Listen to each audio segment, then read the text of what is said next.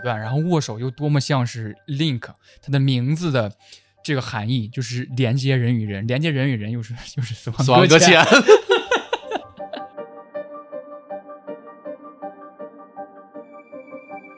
那到底为什么会每一座都塞尔达林克？然后每座塞尔达林克，你看故事的时候又觉得没有什么太大的关系？这里有个很好的一个解释，就是塞尔达和林克本质上是一种职业，公主就叫塞尔达，其实就叫林克，你可以这么去理解这个事情。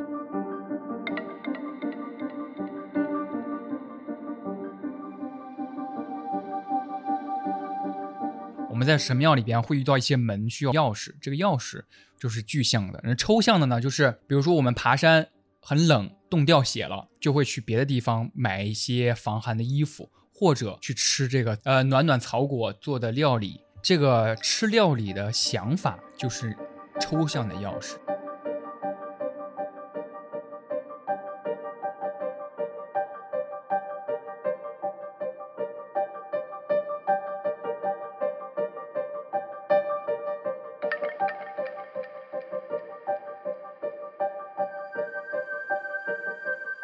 Hello，大家好，欢迎收听偶然误差。偶然误差是一档以名词解释为起点的播客，我会针对当下流行感兴趣的词条进行一番解释。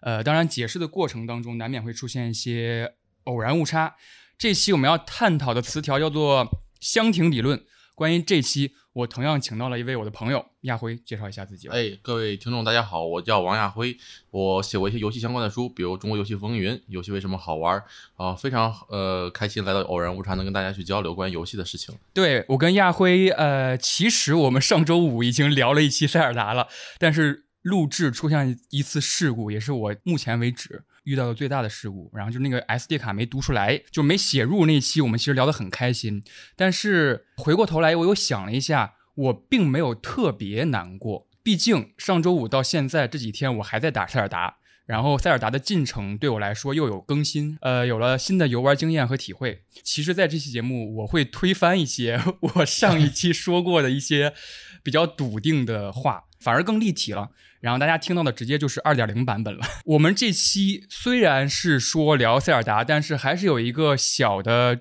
引子小的切口叫箱庭理论，箱庭理论也是我在亚辉的那个游戏化思维和游戏为什么好玩里边都看到的，具体指游戏方面的设计的理论。箱庭本质上是日本的一种类似于盆景、盆栽的这个概念，然后它在游戏里的设计，第一个特点是会在游戏里创造一个完全封闭的一个区域，最典型的就是地下城啊、迷宫啊，都是一个箱庭，它是完全封闭的。然后另外一个特点就是箱庭会有巨大的视觉反差。比如有的箱庭可能会看起来更阴暗一点，有的箱庭会看起来更明亮一点。然后当玩家从第一个箱庭到第二箱庭之后，会产生巨大的视觉反差和心理反差。嗯，然后在这个过程里，玩家会有不同样的体会。嗯，我觉得大家如果就是塞尔达的核心玩家，应该对箱庭理论这个概念不陌生。当然，箱庭理论只是塞尔达这个有点集大成的游戏的其中一个让它好玩的元素。我们之后会聊更多为什么我们觉得王国这类这座好玩，包括前几座它设计的优点在。在哪里？呃，以香亭理论来开头，有点说像是为了这瓶醋包了 包了这个饺子，所以我们今天会先从我们初次游玩《王国之泪》，也是也是本月发售的嘛，呃，五月中旬发售的这个塞尔达新作。的初感受开始聊起。今天刚刚早上刷手机的时候看到一个新闻，《塞尔达王国之泪》破了一个吉尼斯世界纪录啊，三天一千万，三天一千万。但是有一个定语，就是这个定语是任天堂销售最快的游戏。上一个记录是那个大乱斗，是一周破了一千万。王国之泪是三天销售了一千万份啊！当然，如果是世界层面的话，就是 GTA 五了，好像是一天就一千万了。对，GTA 六可能会再来一次。然后，王国之泪到底好不好玩？这个命题可以说已经是个伪命题了，我们不用再讨论了。想先问亚辉的，刚刚。拿到手《王国之泪》开始玩之后，你的初体验是什么样子的？我跟大家更新一下亚辉的游戏进程。你现在应该是一百三，应该没到一百个小时，没到一百个小时，没到一百小时，接近一百个小时。但是主剧情也全过完了，嗯。然后神庙战差很多，然后雅哈哈差就更遥遥无期了。也就是慢慢就是先过了一下主剧情，对，上手，然后慢慢开始推啊跑图啊，开始全书集，对。所以你上手的体验是什么？呃。我的第一感觉是和旷野之息有点不太一样。不太一样的一点是，前期的引导时间会比旷野之息更长。嗯，在旷野之息和初始台地的引导上并不是特别长，就是在一点点摸索，你能很快就过去了。在这个王国之泪的时候，它那个天空那个岛的整体引导时间大概在三四个小时吧。啊，对，就是我们要花很长的时间去引导，这个是是我之前没有没有没有想到的。然后但是也能理解，因为它里的新机制太多了，而且新机制非常复杂，就是你必须要在这个过程里学到。啊，但是我整体第一感觉还是非常好玩的，嗯，就是哪怕在那个三四个小时，在这个新手关卡里，我都是能体验到游戏乐趣的。对你刚才提到了旷野之息的初始台地，当时很惊艳的一点就是初始台地时间就很短，几十分钟之内，然后你突然从一个封闭的空间走到了一个很广袤、很开阔的一个视野，然后突然音乐出现，对，就那个可以看到整个那个大陆的那个那那一下，对，这也是我们之后会谈到的塞尔达，它很善用的一个设计，就是大地三角，这是非常优秀的且很隐形的一个设计。所谓的大地三角，我可以在这儿简单说一下，就是我们初初始台地之后出现 logo 的那一幕，我们是能够通过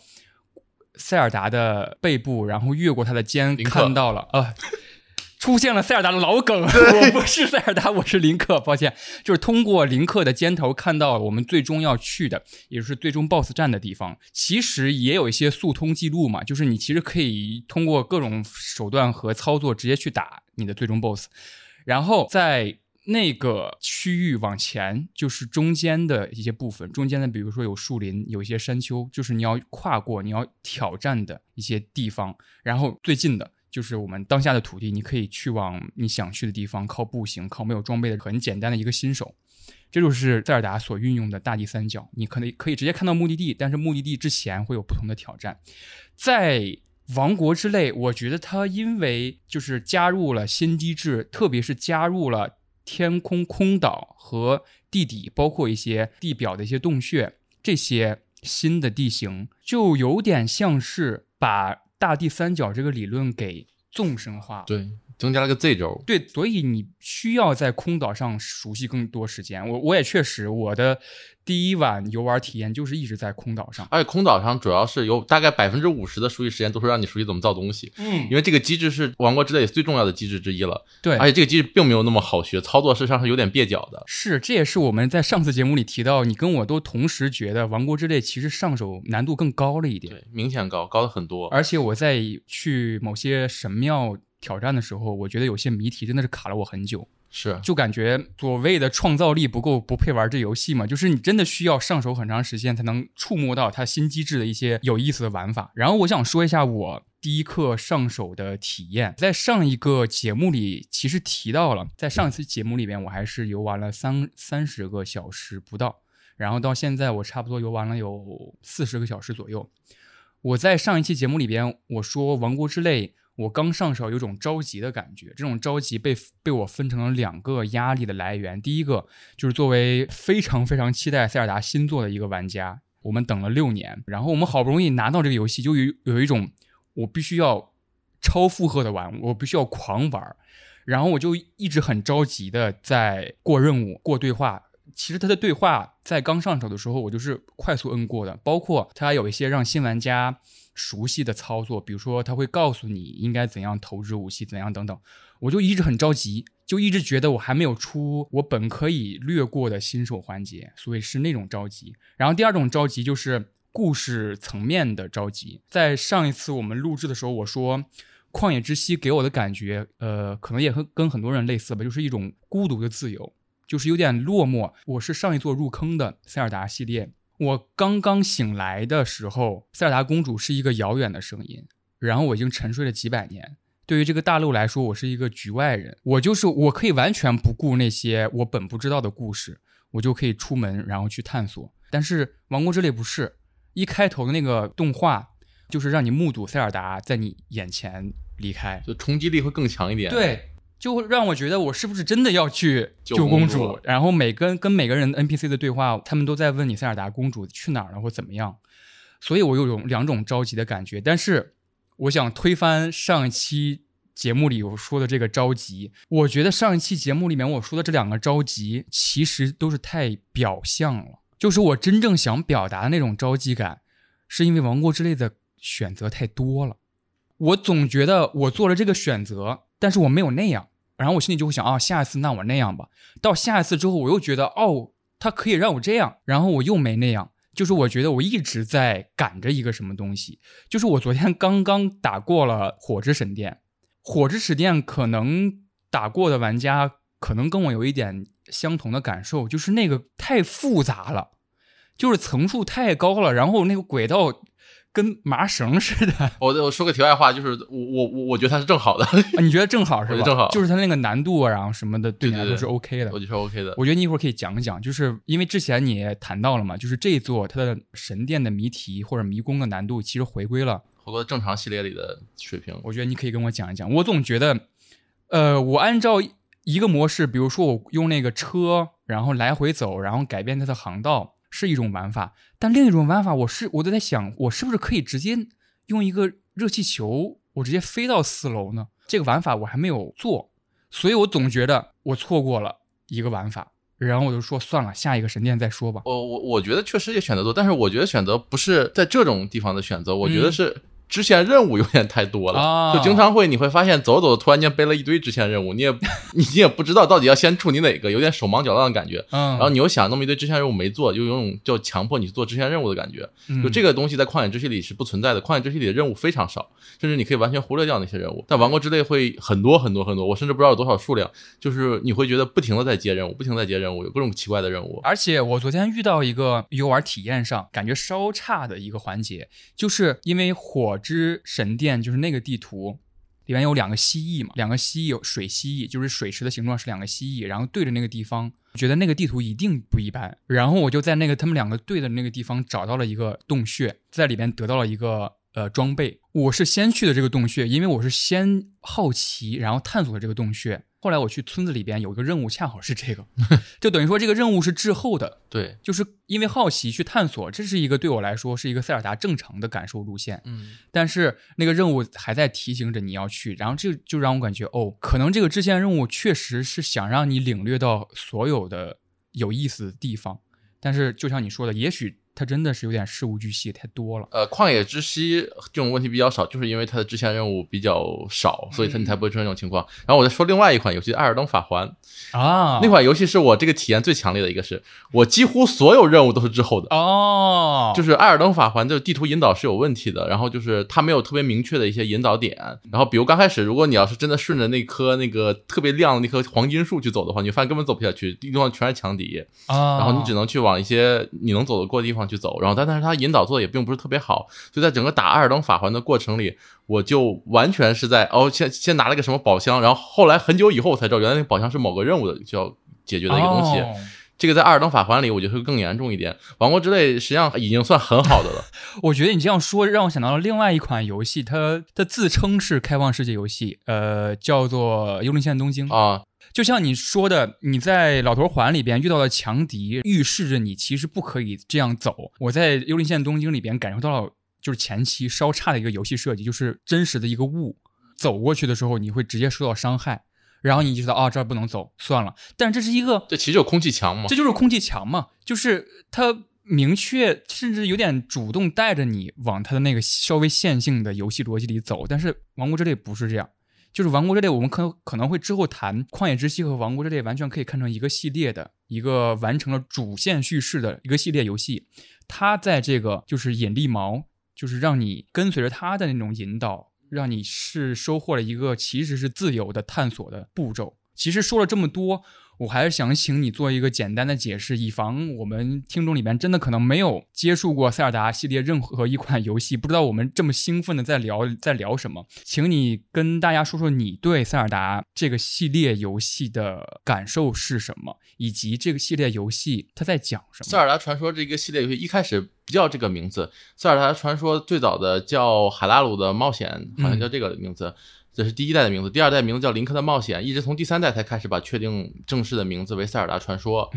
然后之所以确定为《塞尔达传说》，大家都叫这个名字，核心原因是很搞的，就是最早做美术设计的时候，把这个副标题写太大了，大家都以为为副标题是主标题，所以才出来这么一个名字。然后为什么叫塞尔达呢？呃，塞尔达这个名字来源是那个菲斯吉拉德的老婆，她当时是二十世纪初期吧，那是美国非常知名的一个独立女性的一个形象。然后因为宫本茂很喜欢这个女性的感觉，所以就要用塞尔达去命名了这个系列，又命名了公主。嗯然后整个这个这个塞尔达传说系列的故事是一个非常西方的一个一个故事，它的很多元素像十之剑啊之类的都是很取材于西方的神话里的故事，所以它并不是一个东方的一个一个一个世界观的设定，但是它整个表现的东西又非常东方。同时有另外一点就是，在它的故事里会频繁出现塞尔达和林克。那到底为什么会每一座都塞尔达林克？然后每座塞尔达林克，你看故事的时候就觉得没有什么太大的关系。这里有个很好的一个解释，就是塞尔达和林克本质上是一种职业，公主就叫塞尔达，骑士就叫林克，你可以这么去理解这个事情。对就每个时代都有每个时代塞尔达，每个时代都有每个时代林克，骑士救公主的一个故事。这个这个故事模逻辑在任天堂里是非常出常见的，马里奥系列也是，每一代都是去救公主，然后大家都喜欢去救公主，这就是一个说非常标准的一个成人童话的一个模板，就是救公主。然后整个塞尔达这个系列是从第一座一九八六年到现在为止推出了应该二十来座了，系列整体质量也是有点褒贬不一的，有一些非常神的神作，又有一些被人骂烂的一些粪作。然后塞尔达这个系列对游戏史的影响事实上是非常大的，就是它确定了很多游戏史的一些基本玩法。对早期的塞尔达系列是以十之敌为分界线，十之笛之前的塞尔达更是更接近于一款二 D 的动作游戏。在那个时代，塞尔达传说并不是多耀眼的一款游戏，销量也只能说比较好，然后评分也比较好，但是在众多的日本游戏，它并没有特别出彩。只是一款优秀的游戏，从石之笛开始确立了塞尔达传说殿堂级地位。石之笛是一款应该是游戏史上最伟大游戏之一。你看任何游戏榜单评游戏史上最大游戏之之一的话，基本都会有石之笛，它肯定都会在前列的。它是一款游戏的教科书，就是我们现在的三 D 游戏怎么操作。都是从实之笛这款游戏确认的，就是我们现在基本上所有的三 D 游戏都有锁定敌人这个这个选项，对，就是从实之笛开始的。在石之笛之前的三 D 游戏也有，但是那个三 D 游戏基本上是漫无目的乱逛，嗯，然后在战斗场景的时候就会很很乱，经常找不着敌人，打打打，哇，敌人在哪跑哪去了？然后实之笛就做了一个东西，就是当时敌是 Z 锁定或 L 锁定，根据不同平台的按键不一样，就是按住 Z 键或 L 键之后，就会直接把那个视线转到敌人那个方向。就我们现在玩所有的呃三 D 游戏都会有这个操作，就是从石之笛开始的。嗯之后，整个塞尔达传说系列就经过了一系列迭代。下一款影响力最大的是黄昏公主。黄昏公主是我那个年轻的时候那个年代最火的一款塞尔达游戏，就相当于是现在年轻人至于旷野之息的感觉。啊，总体来讲，塞尔达传说肯定是游戏史上最伟大的游戏系列之一。然后这款游戏贯穿了整个游戏线的有一条时间线，时间线也是以石之笛为分界的一条时间线。呃，石之笛算是一个整个故事的中间点。刚才你说的那个塞尔达系列的那个时间线、历史线，我其实想加点场外信息，让大家感受一下。呃，一九八六年《海拉鲁幻想》第一座发售。当时宫本茂，你也刚才提到了，宫本茂他很喜欢 Zelda 这个形象嘛。然后其实这个游戏也是因为宫本茂小时候就很喜欢去那些山洞里边玩啊，搬各种石头，然后石头下可能有各种各样的昆虫或怎么样。这在我们游玩《旷野之息》和《王国之泪》的时候，也是一以贯之的一个探索、一个探险，很本质的游玩的一个经验。然后宫本茂也很喜欢宫崎骏，也很喜欢动画电影。这其实，在一六一七年，青岛英二他说《旷野之息》会是什么样的一个美术风格的时候，就带到了说我们会借鉴很多动画电影的相关的元素。所以，其实每一座塞尔达。呃，你刚才没提到一点，就是每一座塞尔达就是一个独特的美术，因为前几座其实是，比如说《海拉鲁的幻想》或者《林克的冒险》是外包给别的公司做的。呃，宫本茂先设计起来几个角色的样貌或者角色应该长什么样，后来他外包给其他公司，然后先基于草稿，再绘线稿，一直到这个作品的整个风格出来。众神的三角之力是那个宫本茂请了假面骑士的原作石村章太郎画的，也是好像宫本茂最喜欢的一一任林克的形象但。但其实那个形象在好多塞尔达粉丝里争议还有点大。哦，是吗？对对对，就是因为他觉得不不够英俊，是吗有？有点猥琐。就后来呃不断进化，然后包括呃黄昏公主的写写实的形象，然后再后来风之风之杖的卡通形象，然后到现在我们看到的其实是一个卡通渲染的风格。然后卡通渲染其实一方面是一个游戏风格，另一方面也节省了一部分机能嘛，就是半斤八两。你应该这么说，就是在同样的玩家的感知的画质情况下，卡通渲染会稍微好一丢丢，但是事实上。卡通渲染还是一个很耗机能的一套渲染方 这也就是我们上期节目肯定会谈到，就是大家我们普遍觉得 NS 这次这代的机能，就是现在老的 NS，包括 OLED，其实真的是已经到到了一个极限。对啊，已经，我觉得就这个烂机能，它已经能做到这么好游戏，是远远超出预期的了。是我游玩的时候明显感觉到，从那个瞭望台跳下来那。那个时刻，那个地面向你涌来的那个速度其实是很缓慢的，就是它隐藏了这个加载的过程嘛。也包括在地底的探索过程当中，其实你可见的范围是很小的。那不可见的范围直接就先不给你刷新嘛，这是它隐藏刷新、隐藏这个机能的一个方式。这个其实我觉得有点遗憾的，就是它的三个地图，空中、地面和地下这三个地图实际上是割裂的。啊，对，割裂就是在于它机能肯定是有限制的，它你没有办法方便的去立刻往返这个这个上上下下的，它并不是一个真正意义上的一个开放世界连在一起的三个地图。哦，你要这么说的话，其实我想回应一下我最开始在开头里边说的，《王国之泪》是把大地三角这个理论从一个平面的大地三角拉成了一个纵深，因为我开了很多鸟望台之后，我会发现鸟望台附近其实很多。会落下来的那个直上直下的石头电梯，一般都会在鸟望台附近，可以靠着鸟望台或者是这些石头，你可以上空岛。你上空岛的目的是什么？因为空岛其实有点回应我们最开始引入这个《塞尔达王国之泪》这个游戏的那个切口，就是箱庭理论。空岛也是一个箱庭，因为在你的解释里边会说明显的视觉落差。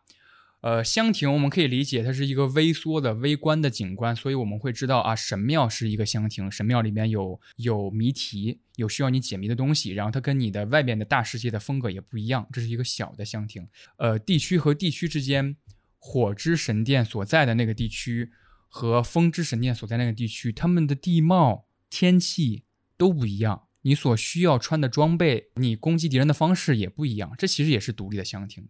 我要上空岛，我是抱着明确目的去的，就是我上空岛，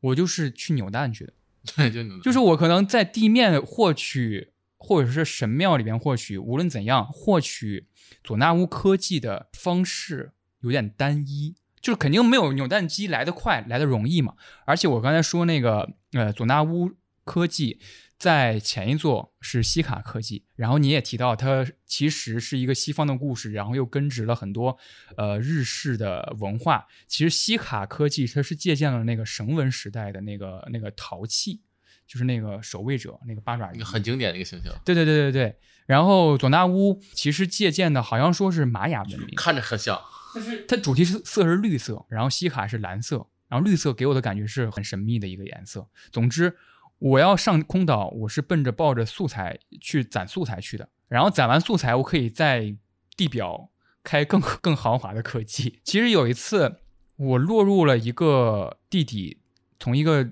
地方掉下去了。然后我看到了那个一个我从没看到过的佐纳乌科技，就是那个不倒翁。我之前没接触到，然后我第一次看到它时候，我有点懵的，就是这个东西干啥的？干啥的？我后来意识到了，哦，原来。他是想让你那样走的，就是你在地面做任务、打神殿、攒一些基础素材，然后你上空岛去攒那些素材，然后你再去地底冒险。对。这是这样一条线，对地底冒险反而是一个非常有意思的一个过程。我最早一开始没有想到总纳乌科技有那么多个小东西，我最早以为就是有那么几个什么车轮子、什么喷气的那个东西差不多了。对啊，真的你往后玩，哇，怎么这么多新鲜东西？然后这些东西甚至到以前那些搞怪视频里，那些博主那些弱智巴巴主竞选视频里都没见过的东西。对，就是它给你了更多可能性，然后这个可能性是让你探索了其实更多层的、多种选择的。就比如昨天。我还想带到一个问题，就是啊哈时刻。我们上期也聊到了，是在亚辉那本书里边写的，每一个产品都应该有一个啊哈时刻。所谓的啊哈时刻，就是你呃打车软件打到车给你弹窗的那一刻，或者是有骑手接单的那一刻，或者是有人关注你的那一刻。王国之泪，我上一期谈到的我这个爽点，这个啊哈时刻是拼了，就是用余料建造建造了出来一个冰棍儿，就是我用冰柱连接了一个长杆子。我当时建造出来，我说我天哪，这这太这太酷了！就是它即使是一个攻击力很低的，但是我建造出来了，我想象中的那个好的好看的武器，我感觉很爽。这在我之后的游玩体验会一直给我探索和好奇欲望。我就是打完人马，打完任何用它的东西建造。我昨天又新增了一个爽点，我在一个神庙里边遇到了一个新的佐纳乌科技自动追踪车，哦，你知道那个吗？我知道那个，但是从来没用过它。那一关那个神庙就是让我用追踪车去打怪，我就根本不用动，车上放一个那个铁皮，然后我就把它放到他那个怪面前，我就躲在旁边，我就看他们 电子斗蛐蛐。玩玩塔防游戏的感觉。对对对，我想知道亚辉你呃那些啊哈时刻那些爽点是什么吗？我最大啊哈时刻就是一开始从天上往天下跳的那一瞬间，嗯那一瞬间就是让我回去用自由啊，很就是很自由的那种感觉，嗯。拥抱大地，那是我在其他游戏很少有有一种这么切身的体会，嗯。尤其是那个当 logo 出现那一刻，对，而且就是那种自由让我产生了一个恶趣味，就是我我觉得这可能还是过场动画之一，就是我不确定他能不能摔死，然后我第一次真的就没开伞，然后就纯摔死了你。刚说组合东西那个有个爽点，是我昨天才偶然发现的一件事情，嗯但别人提醒我，我才发现一件事情，嗯就是你的这游戏是有有有有武器可以可以吸血的，你知道吗？吸血对，就是你有有个有一个武器是你打别人你可以回血的，哪个？那个玩意儿我怎么拼出来？昨天晚上别人告诉我才知道，是那个白龙身上的矿石加上一个武器，然后那个东西打人你会回血。呃白龙身上的矿石，它的那个素材的词条是什么？我忘记了，我没注注仔细看。然后就是这里有个事情，就是那个白龙是什么，它为什么身上矿石会给你回血，这是有故事性在里面的，所以你不能剧透，所以我不能剧透我。明白了，我到时候就实际上是一种隐喻。啊！我昨天刚刚呃用那些摩纳伊的遗物换了我的精灵套装，然后他给我的词条是我之前应该在旷野之息没看到过，打你会掉你的钱而不是血。其实我想引出另外一个事儿。就是我在上一期跟你说过的一个感受，就是 DLC 感，可能大家都会多多少少有这么一个感觉，就是，反正我昨天在开图的时候，就是我到了海边的那个地图那个村子，我捡到的东西又是新的东西，是那个葫芦水葫芦，做成那个料理和药的时候可以提高你的游泳速度。这在上一座是比如说体现在服装里边就 OK 了，这一座我捡到各种各样的新的素材，然后这些素材会对应新的词条，比如说会让别人致盲，会让敌人混乱，混乱花就是自己攻击自己嘛。这些新加的素材太多了，就是它对应的属性特别多，我都有种有那句俗话嘛，就是做松鼠经济都烂在背包里，对，就是我不知道该用哪个，给我诞生出来是不是有点太堆砌素材了？毕毕竟一个暖暖草果，你还有一个可以燃烧的火焰草果，这两个形状就是相似的，只不过多出来一个词条而已。就你刚才问我那个矿石，那个白龙身上矿石词条是什么？我说我不记得，是因为我真的没有去读，呃，没有去读，核心原因就是因为背包里东西太多了，我不想一个一个去看。对，就是这种感觉，东西确实越堆越多。然后至于这个 DLC 感，要从一个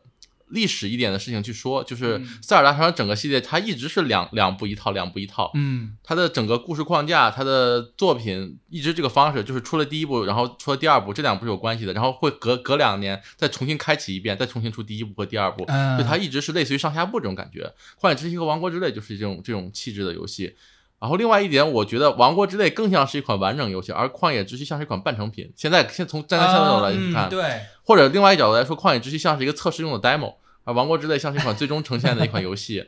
就我我王国旷野之息的里面东西反而我会觉得太少了。嗯，王国这些东西虽然多，但是多的那点你是能理解它的，就它的多的那些东西是更重要的一个作用是给你创造惊喜。就像我昨天我玩了快一百个小时之后，我还能有新东西，我发现这俩拼在一块儿居然有这么个效果。是的，这个创造惊喜的效果是非常好的。然后我还有很多其他剧情上的惊喜，有有个东西是是也是我昨天还前天刚发现的，那是一个一个一个小小失误导致的发现的，嗯就是因为下雨天我顺手把自己衣服全扒了。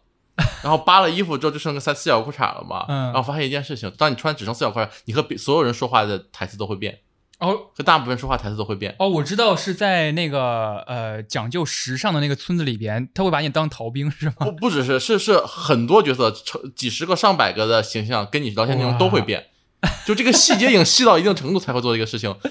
也就是如果你只是穿着很正式的、很正当的过完整个游戏，你可能发现不了这个彩蛋。对啊，这也就是很多玩家说，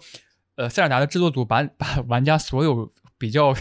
呃恶趣味的想法全部给你做了出来。对，就比如是说有人会上一次录节目咱们已经提过的，比如偷花环，对，就他居然会这样想到，你真的会去偷那个花环，就是有对人卖花圈，你去偷它；还有就是直接用那个火焰草果把那个花圈给点着点着了现在会有新的对话产生，甚至是你拿那个松达松达套，松达木板去去坐过山车的时候，你可以免费坐。对，然后你跟别人对话的时候，你会都会看到收获到一些别的对话。这种这种事情是极低概率出现的，就比如脱光了衣服去跟人聊天这个事情，就不是一个误操作，或者或者不是一个变态，他是想不到这种操作方式的。但是他连这种时候都考虑到了，而且是调整了很多很多角色聊天内容，为了这一个特别畸形的玩法，嗯他下了太大的心思在里面了。对，所以我刚才提到的 DLC 感是一个自欺欺人的说法，我们不如换一个说法，就是一个完整版。对呃，青沼英二在当时《旷野之息》出来的几年之后，他他在做最后一个 DLC 的时候，他说我们想加入一些新的机制，能够让你在玩法上有些创新，但是我们发现想要的东西太多了。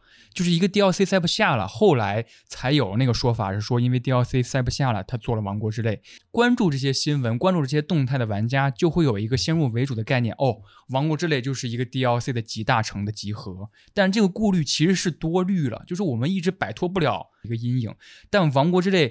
恰恰是因为它新加的这个这几个机制，让这个整个游戏都发生改变了。在第一座里边，它有一个啊、我我想爬过爬过那座山，然后我就去爬，然后我爬不过之后，我发现怎么办？然后他可能会有很隐形的一个引导，说，哎，你也许可以从这儿过去，但是你从这儿过去要打几个怪等等。这是旷野之息，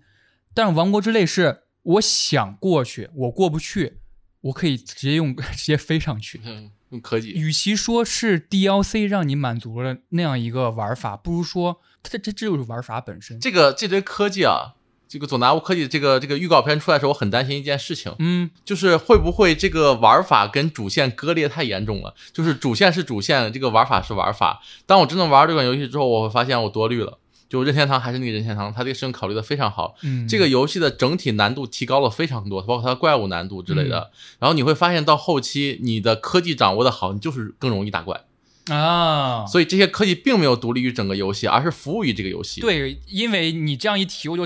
想到了很多视频，就是除了高达打怪的那些视频，还有一些视频，就比如说他拿了一个笼子困住那个，那个有点惨无人道了。就是做那个活阎王似的那种机制，把那个火龙头放到了那个笼子里边。其实你要说这个，我可以呃说一个类似的体验。这个体验是什么？就是他在用另外一套系统在限制你的科技的运用。就比如说，呃，我们在第一座我们爬不上这座山的原因，是因为我们体力条不够。我们在第二座《王国之泪》里边，我们飞不上去的原因，是因为我们电池储量不够。我的一个游玩体验不同于《旷野之息》的，就是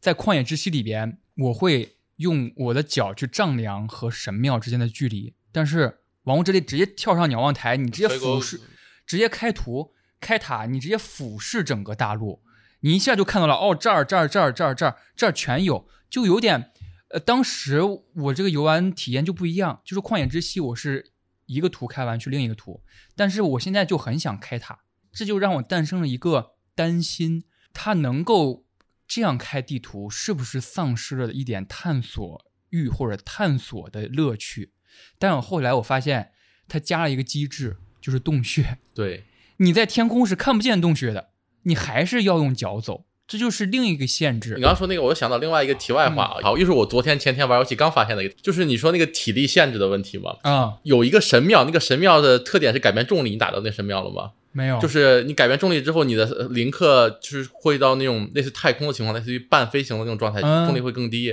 然后在那张图里的你的体力衰减是会变慢的。哦，就是相当于你处在一个爬山和俯冲的两个状态之间。就是对，就是那个临刻时间的时候，体力衰减会明显变慢。我昨天看到那时候，我震惊了，我连这种细节都考虑到了。这个神庙里因为重力改变了，所以它的临刻时间的衰减也会变慢。所以它呃用没用这个衰减变慢的这个细节做一些文章。没有任何东西，它只是给你考虑到这种真实性的东西。但这你就很厉害，就会觉得这就是也是一个啊哈时刻。我觉得哇，居然还有这种事情能被考虑到。的，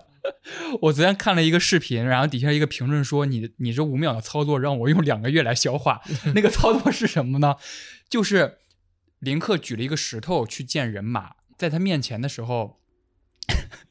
他把那个石头定住了。定完之后，他用那个通天术从那个石头底下穿到石头顶上，站在石头上面的时候，他往下跳，然后就有了新的林克事件，就是对，就是啊，还能这么干吗？对着平地跳。啊啊啊 就是啊我很喜欢塞尔达玩家的一句话，就是啊。啊！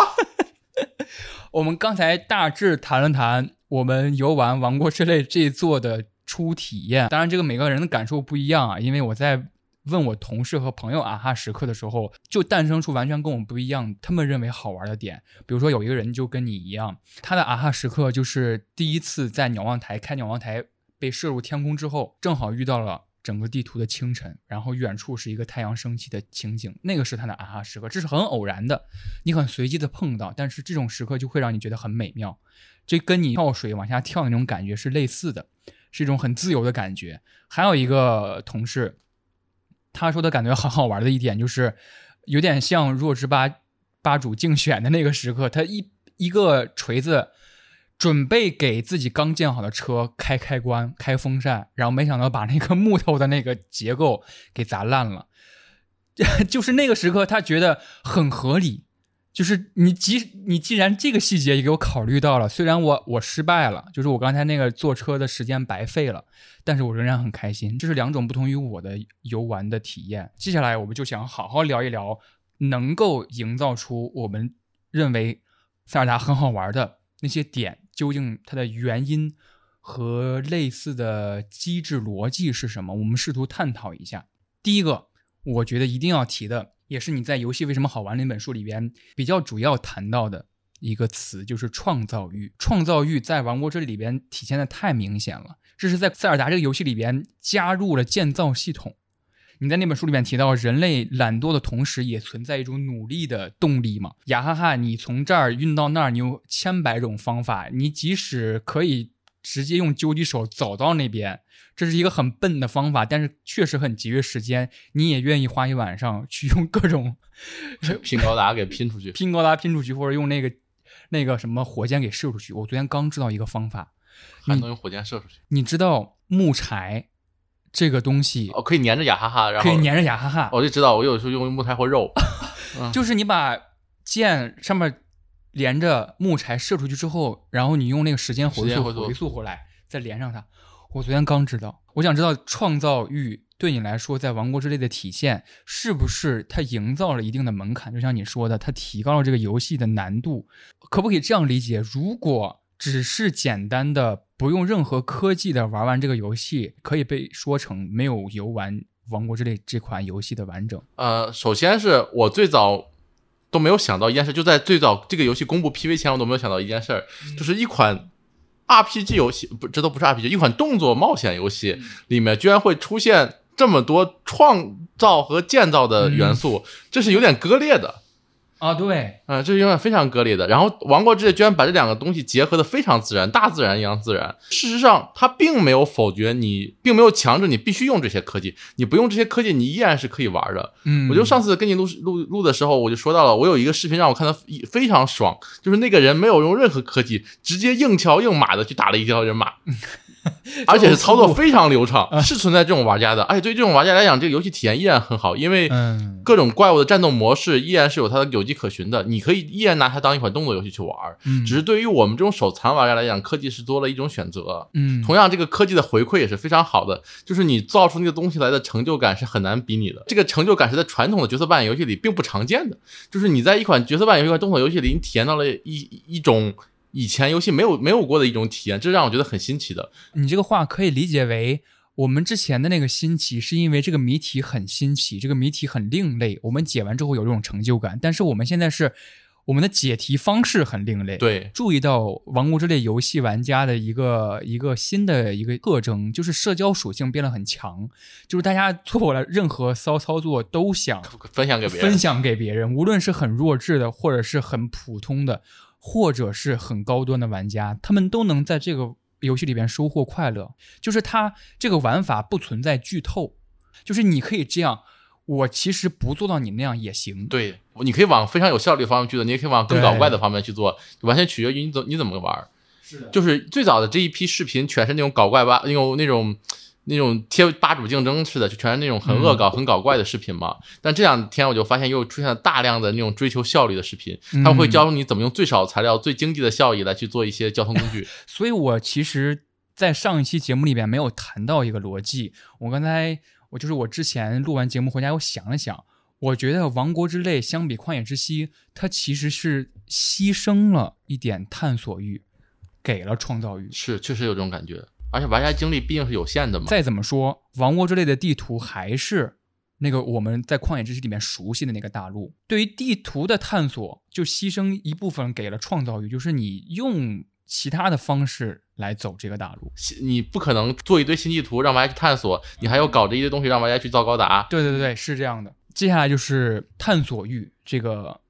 这个元素，也是很主要很重要的一个点。因为塞尔达就是它是一个探索型游戏，在你的书里面也提到了，塞尔达不同于其他游戏，不同于马里奥，即使他们的故事是相似的，但是马里奥它还是一个更重视闯关的游戏，而且奥德赛。其实也是我们提到那个箱庭理论的集大成者，一个非常棒的一个例子，就是不同的世界、不同的 不同的星球，都是不同的王国嘛。然后每个王国用的元素，它的风格都是不一样的。所以我想聊探索欲的一点，就是作为一个很多媒体都在吹说《王国之泪》把开放世界探索游戏又达到了某一个标杆，呃，这句话是一个通稿式的话语。对于玩家来说，他感受不到，我只知道你吹得很厉害，所以探索欲，我们究竟能就是摸到它，就是我能感觉到我在探索，而不是我在跑图，我不在我在跑路。好的探索欲就是像旷野之息里呈现出来那种探索欲，是在探索过程里你不觉得枯燥乏味，而你是觉得这个探索过程这个时间不是被你浪费掉的。嗯，不像有些游戏，你觉得从 A 点到 B 点中间的时间是被浪费的。就是举个最简单的例子，就是我在旷野之息里爬那个双子塔。说那个双子峰那个山峰的时候，那个中间要要一点点算体力，一点点往上爬。嗯，在那个过程里，然后升登到顶上，然后发现顶上实际上也没有什么东西，好像有两有有中间有两个雅哈哈可以拿吧，或者一个，然后那也没算什么结果。但是你不觉得这个过程是浪费的？它就是你你算体力往上一点点爬这个过程就是一种游戏性啊。同时，然后你爬上去之后，你看到那一片很漂亮景色，你也觉得是值得的。也有可能是因为它整个游戏环境呈现的比较优美，它配乐比较好，它的环境它的。它的视觉风格比较好，然后你会觉得总归会有所收获。嗯，我觉得我可以把你的那个话转化成我自己的意思哈，就是你刚才说你爬那个需要很多体力值的那个目的地的时候，你要计算啊，我要吃多少药。这个计算其实是另一套游戏的玩法，就是资源整合啊，其实就是死亡搁浅给我的感觉。搁浅类游戏最新作《王国之泪》，王国之泪就是《死亡搁浅》，也是一款探索感非常好的一款游戏。但这款游戏为什么当时口碑两极分化特别严重？是因为看直播你是体验不到的，对你必须要实际玩上去之后，你才能理解这个探索一是怎么回事儿这个游戏玩法是怎么回事儿当时很多主机主机的那个 UP 主。呃，在直播的过程当中都说啊，这个《死亡搁浅》玩的很开心，但是直播效率贼差，就是没有人愿意看你跑那么长的时间的图。我们可以简单说一说它为什么跟《死亡搁浅》联系在一起。之前看了一个视频，就是他就是第一个先把车造出来的视频，就是把大巴车 造出来的，就很像《死亡搁浅》，你去某一个站点。送货的那种感觉。然后我昨天打完第二个神殿，就是风之神殿的时候，我突然意识到了一个动画里边的固定桥段，就是握手。嗯，我在第一个里边，就是他跟秋丽握手的那一刻，就是那个那个音乐给你很兴奋的感觉。设计，没想到火之神殿仍然沿用这个握手的设计。我觉得啊，这是一个固定桥段，然后握手又多么像是 Link 他的名字的。这个含义就是连接人与人，连接人与人又是又是死亡死亡搁浅。呃，所以之前我看了一个知乎上一个问题，就是问那个我没有回答，但是当时我第一反应就是这个问题是问，就是《旷野之息》出了这么多年，受《旷野之息》影响最大的游戏是哪一个？我当时第一反应就是《死亡搁浅》。我觉得是说回我刚才对你的那那那个观点的转化哈，你刚才说你要计算那个路程，你要算素材，你要分配你的资源，这是一个玩法。其实可以举一个例子，这个例子其实你之前也聊过，就是自动寻路。对，自动寻路可能现在。呃，跟我同龄或者更年轻一点的朋友，在网游里边会大量感受到自动寻路这个系统，甚至你在玩一些网游、新网游的时候，它如果没有自动寻路，你就觉得少了点什么。但自动寻路就是一个这个东西做很差的一个设定，给了你个任务，你要去某个地方把这个信交给某一个人，交给某一个 NPC，或者是你某去某一个地方，你要打石头什么怪，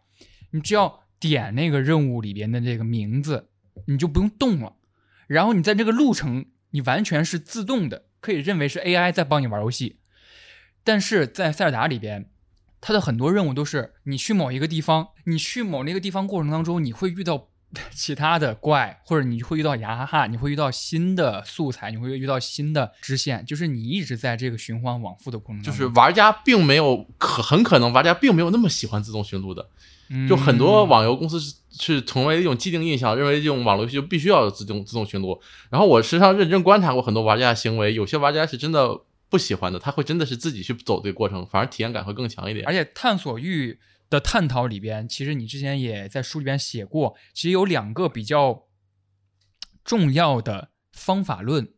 一个方法论是保持玩家那种正反馈，也就是保持激励。你说的一个方法是减少消极反馈。我们在上期节目里面其实也聊了，每个游戏都有每个游戏减少消极反馈的设计，越隐形越好。比如说你举的例子就是《火焰之文章》里边，它写在明面上的命中率是百分之九十，但其实它的设计是百分之九十九命中的，就是玩家会觉得哦，百分之九十命中，我竟然能够做到基本上十次。打都有十次命中，我应该是一个很幸运的玩家。这是一个减少消极反馈的一点。我我上次举了一个例子是《暗黑破坏神》嘛，就是它的那个血量设计是一个圆形的球，它在掉血的时候，它并不是按照你真实的那个血量掉往下掉的，它是按照一些比率，会让你就是没有那种实际掉血的那种焦虑感。所以这是一个隐形的设计。《王国之泪》或者说前作《旷野之息》，我觉得也有很多这种减少消极反馈的点。比如说我吧，就是我在爬不上一座山的时候，我挂在山上，我其实可以直接传送走的。哦对，这个设计是其实是稍微违违背了一点它这个游戏本质的玩法的，让你爬山，让你爬不上去，就是要告诉你你需要换种思路。但如果可以直接传送出去，你这个压力就减少了。它给提供了容错率嘛？就类似是天太热啊，或者是那个冷的时候，你也可以直接传走。啊，对。就是比如说某地下雨了，我身上全是铁质武器，立刻传走，立刻传走，然后或者传到一个地方，你开会儿火，然后到夜晚你再回来。我我不知道你在游玩的过程当中有没有感觉到，啊，塞尔达这个设计确实是照顾一些呃玩家的某个时刻。对，我觉得是会的。塞尔达这个系列在旷野之息之前都是属于偏难的一款游戏，但旷野之息就明显把难度给拉低了。你可以简单跟大家聊一聊，为什么在节目开始的时候你会说《王国之泪》是塞尔达回归传统谜题难度的一座？在之前的难度，塞尔达它达到的是什么级别？呃，从石之笛之后，塞尔达传说就基本上是一款以解谜为主的游戏了。从石之笛，包括假面和后面黄昏公主这些系列里，大部分石之笛的谜题和迷宫都。极为复杂，而且时间很长，很多那个一个迷宫可能你要做几个小时，嗯，就是它是一个完整，你会感觉到这个迷宫像是一个完整独立的一个游戏，嗯，然后你花了几个小时，一整天时间才能搞出来这个谜题，出来之后你会一声叹息，哦，终于这个谜题解决了。但是在旷野之息里，谜题被极大的弱化了，就哪怕四神兽的那个谜题也就那样，嗯，笨一点怎么加上打怪一个小时以内怎么都解决了。这一座稍微提高一点难度，回归了以前的感觉，但是还是相对而言要简单很多。以前的谜题的整个迷宫的那个整个长度，大概是《王国之泪》可能还要在两到三倍以上。哦，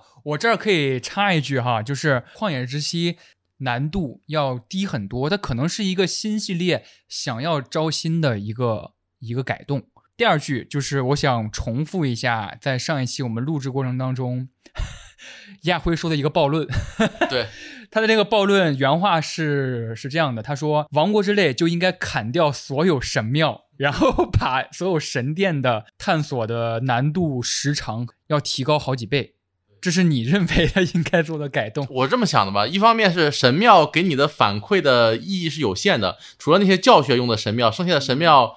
你通关之后，实际上他给你的加的那点思思路，思就是那点东西是没什么意义的。那对于我们这种核心玩家来讲的话，现在那几个那那四个大的迷宫神殿，那难度又是不够的。嗯，所以我就觉得，那不如就把那个这一座好像一百五十二个神庙吧，那不如一百五十二神庙留个一二十个，只是教学用的，那剩下全砍掉吧，剩下神庙就堆掉堆到那个那个。那四个四个神殿里，那我觉得会更好玩一点。当然这是个暴论，这是只是作为一个 玩了二十年塞尔达传说玩的一个玩家的一个个人看法。你在上一期里边说暴论，我也确实看作一个暴论给你看待。但是这期节目里边，我有点赞同你所说的，就是我打完火之神殿，我昨天刚通的火之神殿，我打完之后，突然有种感觉，就是哦，原来神殿这座的神殿是这样的。就是之前打完呃风之神殿的一个感受，就是风之神殿太小了。对。小很多，雷声大雨点小的感觉，嗯就是因为在风之神殿，我用秋丽那个那个那个技能，嗯，然后在往上跳的那个过程当中，我觉得哇，非常期待接下来会看到什么。然后从那个风半眼跳下去的时候，我觉得，嗯，这个这个船怎么有点小，感觉没打舒服的感觉。其实又谈到了另外一个很主要的元素，就是挑战欲。在你的书里边，你提到的是最好或者是优秀的游戏。能够给玩家以微弱的挫败感，这个挫败感我能想到很多很多事儿，就比如说我在打旷野之息的时候，前期我都是躲着人马过去的，但是到后来有一个大 boss 的挑战，我需要攒一些电的剑，电剑，我就必须去打人马，然后从他那儿快速获取电剑这个素材。打过了，然后熟悉了他一些套路，越来越熟悉套路。我在打完一些主剧情任务之后，我就开始追着人马打 惨无人道虐待人马。对，就是武器零元购，没有挫败感了。但王国之泪，它又给我们老玩家一点点微弱的挫败感，就是体验是在地下打一个地下的人马，坐到他背上的时候，我是其实会到受到伤害。嗯，他的背上也覆盖着瘴气嘛。嗯。这就是一些新的机制哦。当初那套完虐降维打击的那套手感，在这座其实也不适用了，你需要重新熟悉。对于个人来讲，我最大的挑战就是拼高达。我觉得这个比战斗还要还要还要还要更强烈一点。就是我看到网上有一些人做的比较好的，我想抄一下，然后你会发现怎么都总归差一点。当然，这个有一个问题是它的确实 NS 这个操作有点有点问题，我操作难度是有点大的。但确实操作难度大反而给我了一点好玩的一点感觉。然后另外一点，战斗方面也会有。你有没有感觉，就是这一座的怪物的密度会稍微高一点？哦，对，以前捅了一个怪物点可能就几个人，然后其中大部分怪你还通过炸药桶能给炸死。这座怪你会突然间发现有些点的。怪是炸药桶清不掉的，我是感觉有点明显的，是，就是我的感觉是我每一个小的据点都能碰在那个高的哥们，对，是肯定是堆怪嘛，但是我觉得这个堆的量是可以接受的，啊，就正好堆到了微弱挫败感的感觉。我玩了旷野之息大概三百个小时，然后王国之现在又快一百个小时了，我还偶尔会被野怪给秒掉，嗯，我觉得这个感觉是很有意思的，就是一个小怪，它也能够在你状态不好的时候一击毙命。对，说到挑战欲，我们可以聊一聊，就是好游戏。跟没有那么合格的游戏的区别，就是你谈到的是一个游戏化的隐性和显性的两种不同的带给你的游玩体验。什么是隐性的游戏化呢？你所说的举的一个例子就很通俗嘛，就是那个男性小便池的那个球门，就是在男性小便池里边会有一些小的玩具、小的设施，是一个足球的球门，然后那个球是一根线吊着的，它其实是为了防止，呃。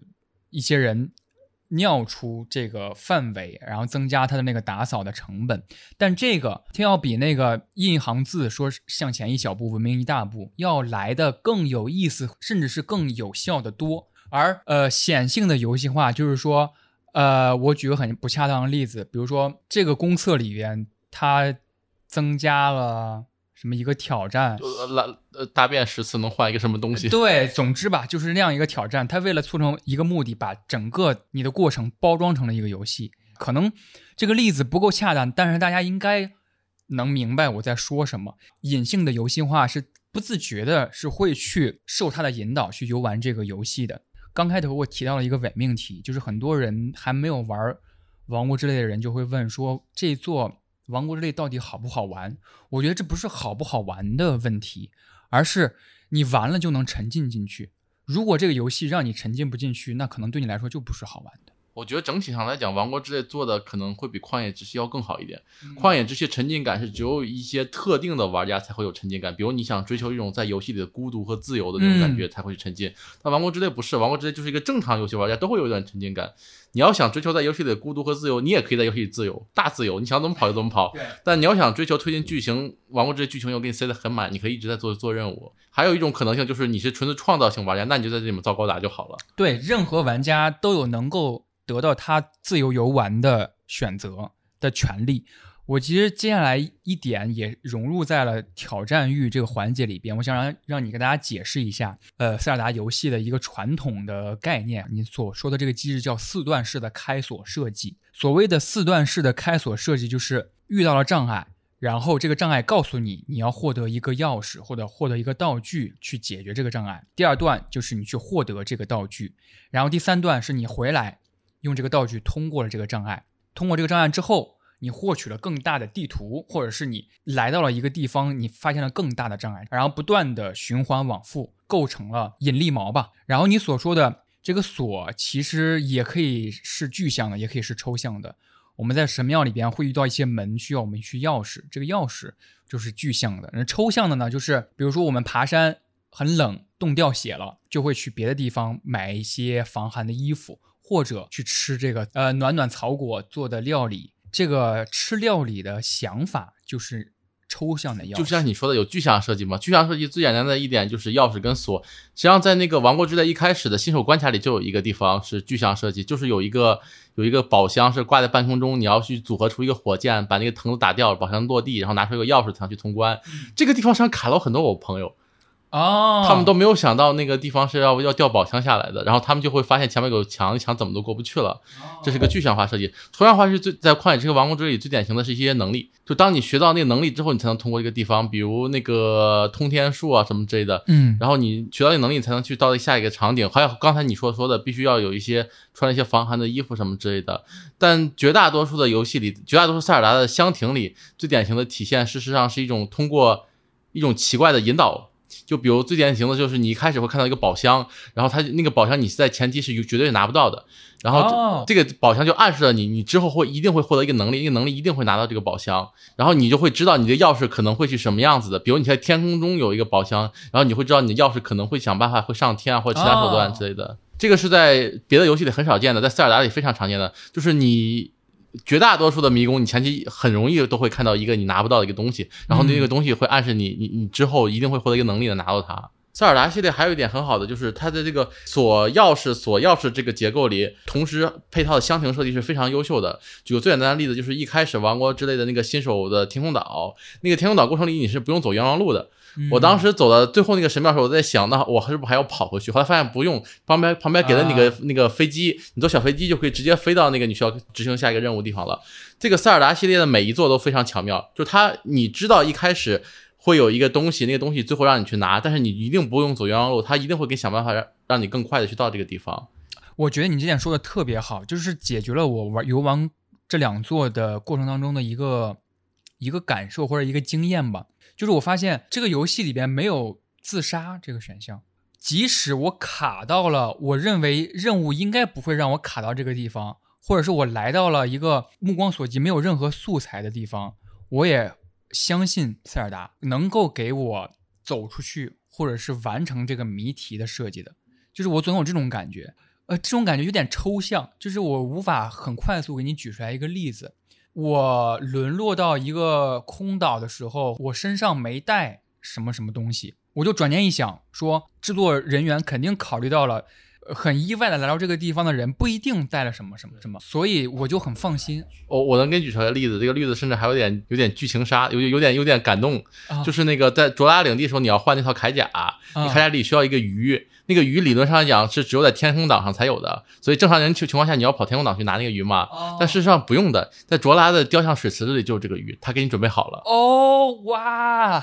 我还没玩到卓拉领地，但是我知道这个也很开心。米法给你想好了，米法给你想好了，就是在剧情里你从来没有说看到过米法给你表示爱意，但是在无数小细节里你会发现他已经死了这么多年以后，他依然在给你考虑到这个问题。对，米法就是你被爱着。我觉得说到这一点，就不得不问亚辉很多很多事儿了，就是关于剧情故事方面，或者是这个层级的有意思的点。我认为回溯它本来是一个。技能之一，但是我越来越感觉到回溯是这一座故事内容一个主要的隐喻。王国之泪预告的时候，我们一直会听到一个音乐，是佐纳乌的那个弟弟的那个音乐，它是倒放的。其实包括还有一点，听众们有没有注意到啊？就是地表的神庙跟地底下的那个树根，它的名字其实是反过来的。比如说玛雅什么乌神庙，然后它的那地底。对应的那个根就叫乌雅马之根，也是一个翻转回溯。我想知道我的这个设想对不对？就是我还没有通所有的剧情，但《王国之泪》是不是一个拿回溯来做文章的？一个故事，我在我当时玩过这游戏的时候，我第一时间跟你说，我就说这个游戏特别像《石之笛》嘛，嗯，因为《石之笛》就是一个这么故事，就是一个过去和现在的一个故事。这一座也是，而且这座时间线拉的会比《石之笛》更长一点，这一座是个一万年吧。简单一点，就我直接讲一下《石之笛》的故事好了，因为这个座跟《石之笛》故事上是很神似的，嗯嗯嗯，只是主角变了。呃，《石之笛》里负责跨越时间的是林克，但这一座里负责跨越时间的是。明白。对对，呃，林克会在他的成年线跟童年线之间频繁穿梭，然后来去解答一些这个世界的问题。时间穿梭这个事情也是谜题之一。比如童年线如果种了个种子，时成年线就可以顺着这个种长大的树，然后去上去。实际故事里把它作为了一个谜题的解谜的方式，同时也作为了一个剧情的叙事方式。石之笛的整个故事也是整个塞尔达时间线里最重要一个点，因为所有塞尔达的故事都可以通过石之笛来串起来。然后同时在石之笛之后。把整个作品的时间线分为了三条时间线，实际最后的大结局是，呃，成年的林克去跟那个加加农多夫，然后如果打赢了加农多夫之后，会产生两条时间线，时间线一是，呃，打赢加农多夫，然后林克决定去回到自己童年的时间，然后这样会产生两条时间线，第一条时间线是。童年时间的林克的时间线，在这条时间线里，他又重新要经历了一次自己从小到大的人生过程。嗯，然后第二个时间线是在那个成年时间线里，这个时间线已经没有林克了，因为林克已经走了，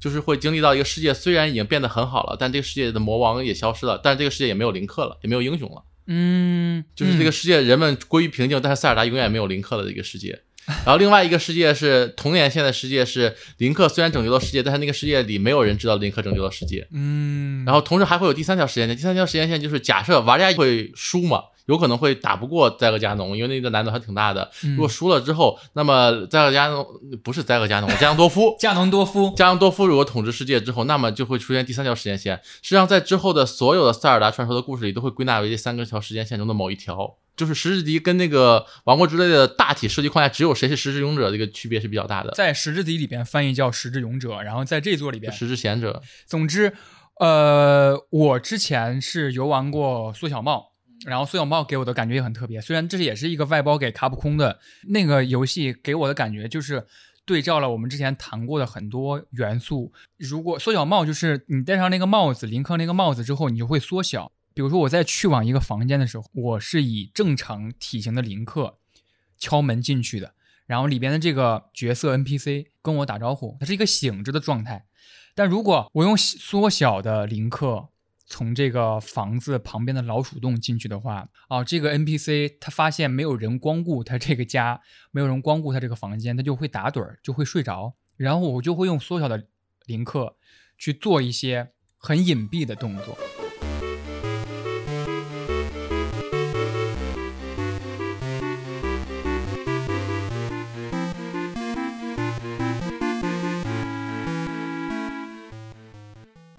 其实，在这儿我还想问一个分类学上的问题。我们最开始以箱庭理论作为这期节目的引子，只要是一个风格独特的地区，有统一的设计元素，就能够被称为一个游戏里边的箱庭。那它跟比如说神庙、跟神殿，甚至跟迷宫这其他。词语的区别是什么？如果大家在《王国之泪》或者说《旷野之息》开过一定图之后，会发现有一个地区有一个巨大的迷宫，这个迷宫它是不是香亭，或者说这个迷宫跟神庙这两个风格和他生活的海拉鲁大陆的风格是极为格格不入的。塞尔达是怎样把这两个东西，把迷宫这个设计融入进去？呃，我觉得首先是先解答一下香亭这个问题。香亭是一个很抽象的概念，它并不是一个教科书上一个严肃的一个回答。就是你觉得这个地方像是一个独立的区域，且这个区域有很大视觉反差，然后这个区域是让你玩游玩用的，那它就是一个香亭。就地图上的各个区域，呃，尤其旷野之息跟王国之泪地图很明显，它的地图上每个区域的视觉反差是非常大的。另外一个要说的话题就是，我觉得。就是我要又要回到我那个暴论了，就是我觉得它这个这个神庙设计有一点不好，就是它作为一个开放世界游戏，里面有大量的神庙是需要跳到另外一个场景去的，嗯，这一点我觉得是很糟糕的。就如果它真的需要做一百多个神庙，它不如去做到游戏里，就是你不用通过那个门，对，就是我要通过一个门，我希望通过一个门是值得的。这个过程我后面可能是一个更复杂的一个迷宫。游戏里那个大迷宫，我觉得一直很有意思，就它里面东西实际上也没有什么太多东西让你去拿去做，然后它就就放了一个迷宫，确实也很突兀在那个地图上。因为在旷野之息游玩的经验里边，你最后通关，它会告诉你全收集的程度到多少。通过这个神庙，并不代表你这个神庙全收集了。如果你去去往神庙，没有去拿这个神庙里边的隐藏宝箱，就等于说你这个神庙其实没有完成。也许神庙让你通过一个门再去解完一个谜题，甚至还有另外一个设计让你去完成百分之百收集的这个设计，就是为了满足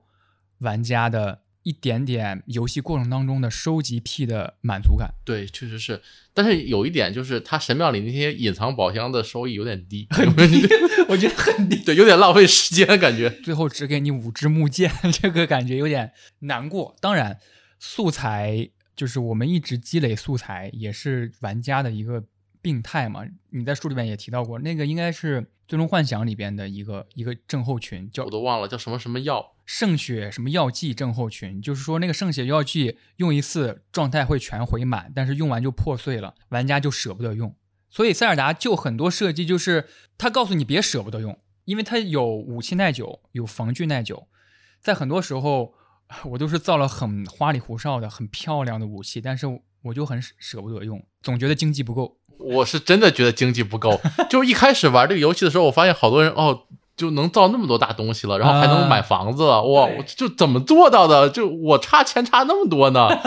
就所以这个压力是很严重的，尤其是我实际上本身是有个松鼠病非常严重的，就我玩大部分游戏东西东西都不用的，我玩旷野之息也是很多东西都装满了我都不会去用的，但是王国之泪里有时候必须要用，因为它整体难度更高了一点嘛，尤其是剑，我觉得前期木剑是完全不够用的。啊，对，是非常不够，因为它做了一个引导，就是你可以直接用手丢素材，获得是相同的功能，但是我一直用剑附素材，我总觉得那样是一个。我达到目的最好的手段，所以剑其实在这个过程当中消耗特别快，而且旷野之息里有些东西你会觉得是没用的，就是有些东西你在背包里塞了好多，你都不知道这玩意儿是干嘛的。但是这一做你会发现，当你能粘到武器上，你就会想试一试。然后有时候你会发现，哎，真正真的很好用。呃，上一周吧，呃，游戏制作官方呃修复了那个复制 bug，这个 bug 被广为流传的原因，也就是大家有那种担心或者有那种压力。上一期节目里边，我其实也问了你这个问题，就是关于 bug 这件事儿对于游戏本身的摧毁性，可以做一个早期的游戏里边的密语，比如说 “Show me the money, Who's your daddy” 这种密语，它不同点在哪儿啊？我觉得首先是无所谓的嘛，就是我这一次回答跟上一次还不太一样，这次也有点暴论了。然后我就觉得单机游戏你玩家想怎么玩是你的自由，嗯。就是跟这跟多人游戏还不一样，多人游戏里你作弊是影响到其他玩家体验的，单人游戏你只影响到自己玩家体验，你要作死就作死，你要你要影响游戏体验影响体验，这无所谓的嘛。但是我只是说一点，就是我非常信任任天堂的策划，我觉得我按照他的游戏的设定的难度去玩，我一定能有最好游戏体验。对你，你举过例子，比如说《生化危机》，甚至是最早期的那个《暗黑破坏神》，它在背包里边就有那个格数的区别，让你去整理背包。在背包，在旷野之息和王国之泪里面也有一个设计，就是雅哈哈嘛。雅哈哈，你得到东西其实是可以扩展你的背包，就包括 Amiibo 刷那个那个那个东西出来。我我也我也没有刷，我觉得没有必要。绝大多数的玩家一定是没有 Amiibo，那我就按照没有 Amiibo 就虽然我有，但是我按照没有的情况我去玩。然后第二个问题就是彩蛋这回事儿，可能也是真的是一个系列游戏的第二作会产生出这种问题，就是以新玩家担心。我玩这座来不来得及？然后老玩家会说啊，我希望他能够在这座里边安插一些彩蛋，让我去发掘。我觉得彩蛋实际上也无所谓嘛。那个旷野之息里有大量前作彩蛋，但是你你实际上根本意识不到。哦，就是绝大多数套装都是彩蛋。举个例子，有一个旷野之息里有让我很印象很深的是那个穿个特别重装铠甲一样粉色重装铠甲那个套装，我忘了叫什么了，我知道那个那个头盔是有两个犄角的那个。两个角那个是。对对，那个我都忘了，不确定是哪一部了，反正是那个猫眼林克里的某一部，可能是幻影沙漏或大地的汽笛里的一个彩蛋。嗯。就是这个那个段故事是这个样子，就是林克在那个一个迷宫里遇到了一个怪人，穿着一身铠甲，然后马上要杀掉林克的时候，突然间塞尔达附身到了那铠甲上，然后控制了那铠甲，然后之后那个地图里就是这两个人配合通关，那个铠甲。给大家印象很深，就在于塞尔达附身之后，那铠甲突然变粉了。变得特别粉嫩，哦所以好多人，我最早看《旷野之息》的时候，我朋友还有人问过我这个问题：为什么《旷野之息》里这个铠甲设计那么粉嫩，眼睛都是粉的，身上还发着粉光？我说这就是一个彩蛋，就是也许你在这座，它因为粉色的铠甲本来就是一个有趣的设计，你可以不了解前情提要的去获得这个东西，也能够获获得快乐。而且利特族上一座里，我给你上一期里边我给你说了嘛，就是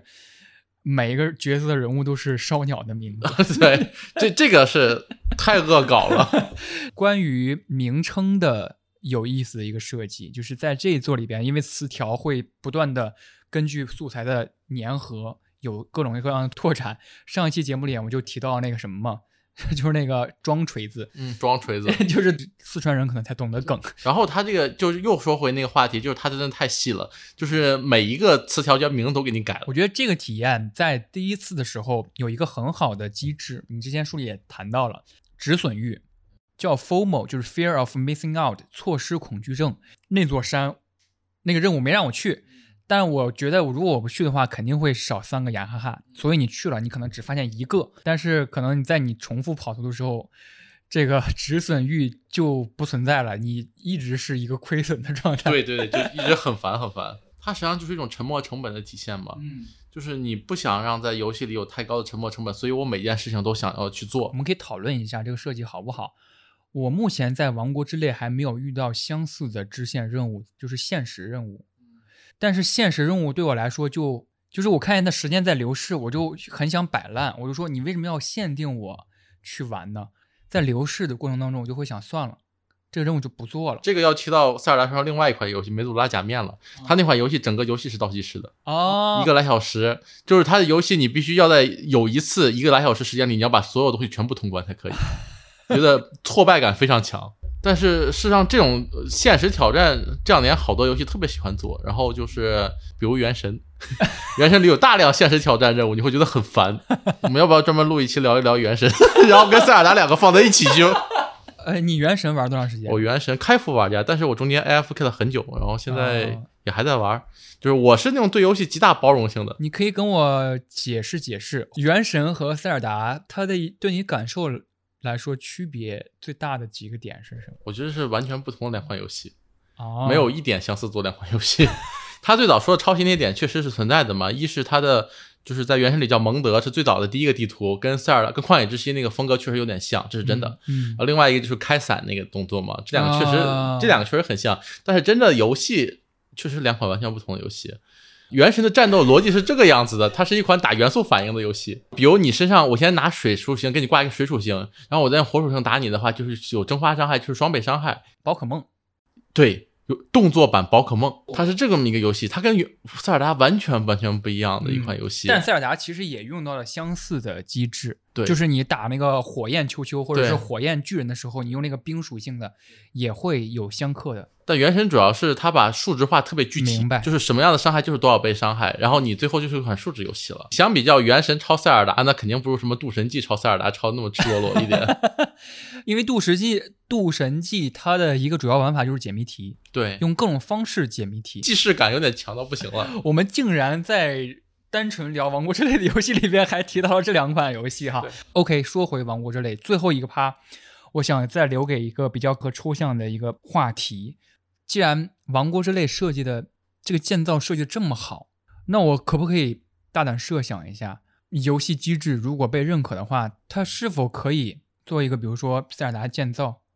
让玩家自创神庙，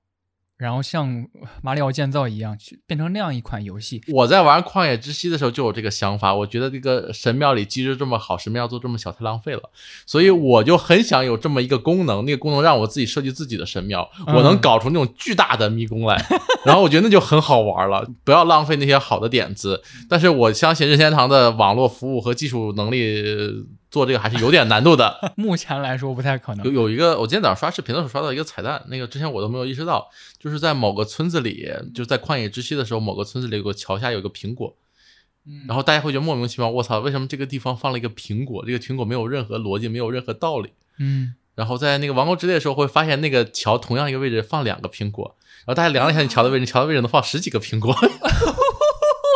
这会不会是一种隐喻呢？不知道。天哪！啊。还所以这个苹果就是你捡起来和放下去没有任何没有任何区别，只是在那个一个一个感觉不应该有苹果的地方出现了一个苹果和出现两个苹果。但是我觉得对未来，首先第一点是剧情上确实有点难了。王国之泪剧情实际上让我很惊喜的。我非常怕一件事情，就是王国之泪剧情是续写旷野之息。嗯嗯嗯，那个因为你已经把灾厄加农给干掉了，然后你再怎么去做？实际上王国之泪剧情是完全跳出了那个框架，写了一套全新的游戏，只是还同样发生在一个大陆，然后是把这个历届最强 BOSS 加农多夫现在。已经搬出来了，然后也解决掉了。然后你说在之后再去怎么去搞，我觉得有点难了。说实话，玩法上有突破也很难了，因为这个大家对《王国之泪》感觉就是堆料堆的很严重。我觉得更有可能情况，理智去思考的话，更有可能情况，下一座新作游戏是完全推翻了整个框架的一款游戏。嗯，有可能还是一款开放世界，整个海拉鲁大陆会重构，或者是会不会有可能他放弃开放式想法，再回到传统传统的相同游戏也有可能。这就是一个 slogan，叫做塞尔达的理所应当。嗯，原话是说，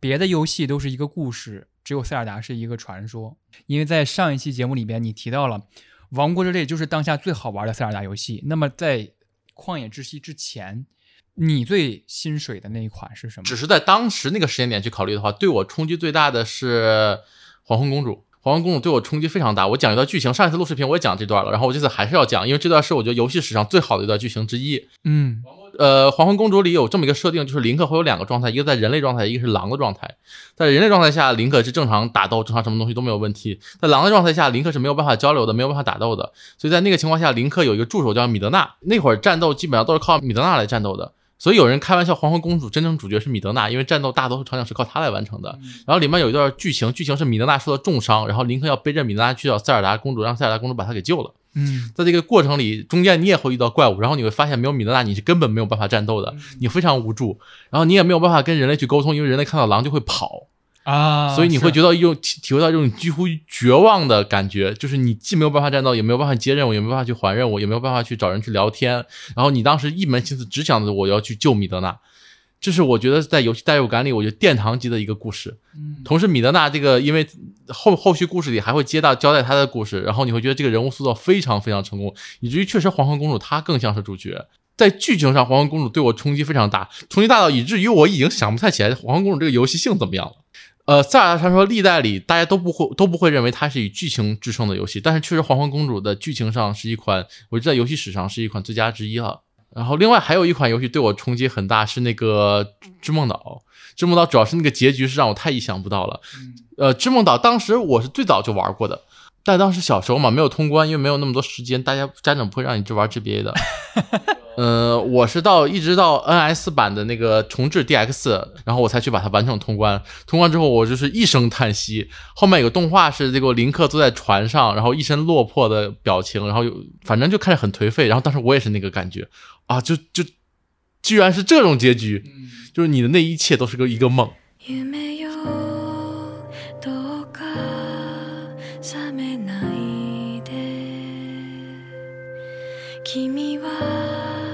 내가